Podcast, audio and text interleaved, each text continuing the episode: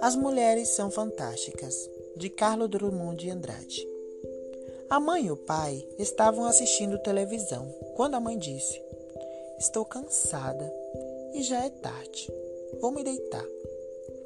Foi à cozinha fazer os sanduíches para o lanche do dia seguinte na escola. Passou água nas vasilhas das pipocas.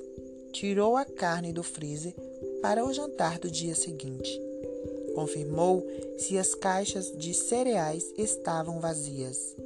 Encheu o açucareiro, pôs tigelas e talheres na mesa e preparou a cafeteira do café para estar pronta para ligar no dia seguinte. Pôs ainda umas roupas na máquina de lavar. Passou uma camisa a ferro, pegou um botão que estava caindo, guardou umas peças de jogo que ficaram em cima da mesa e pôs o telefone no lugar. Regou as plantas, despejou o lixo e pendurou uma toalha para secar.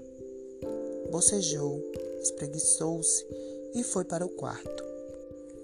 Parou ainda no escritório e escreveu uma nota para a professora do filho. Pôs um envelope junto com o dinheiro para o pagamento de uma visita do estudo e apanhou um caderno que estava caído debaixo da cadeira. Assinou um cartão de aniversário para uma amiga, selou o envelope e fez uma pequena lista para o supermercado. Colocou ambos perto da carteira.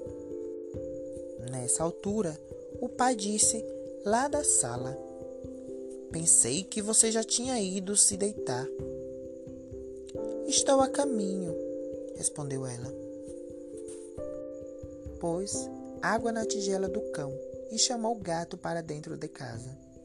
Certificou-se de que as portas estavam fechadas. Passou pelo quarto de cada filho, apagou a luz do corredor, pendurou uma camisa, atirou umas meias para o cesto de roupas sujas e conversou um bocadinho com o mais velho que ainda estava estudando no quarto. Já no quarto, acertou o despertador Preparou a roupa para o dia seguinte e arrumou os sapatos.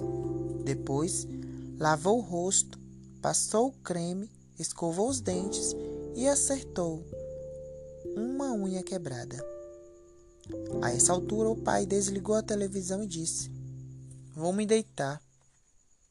E foi, sem mais nada.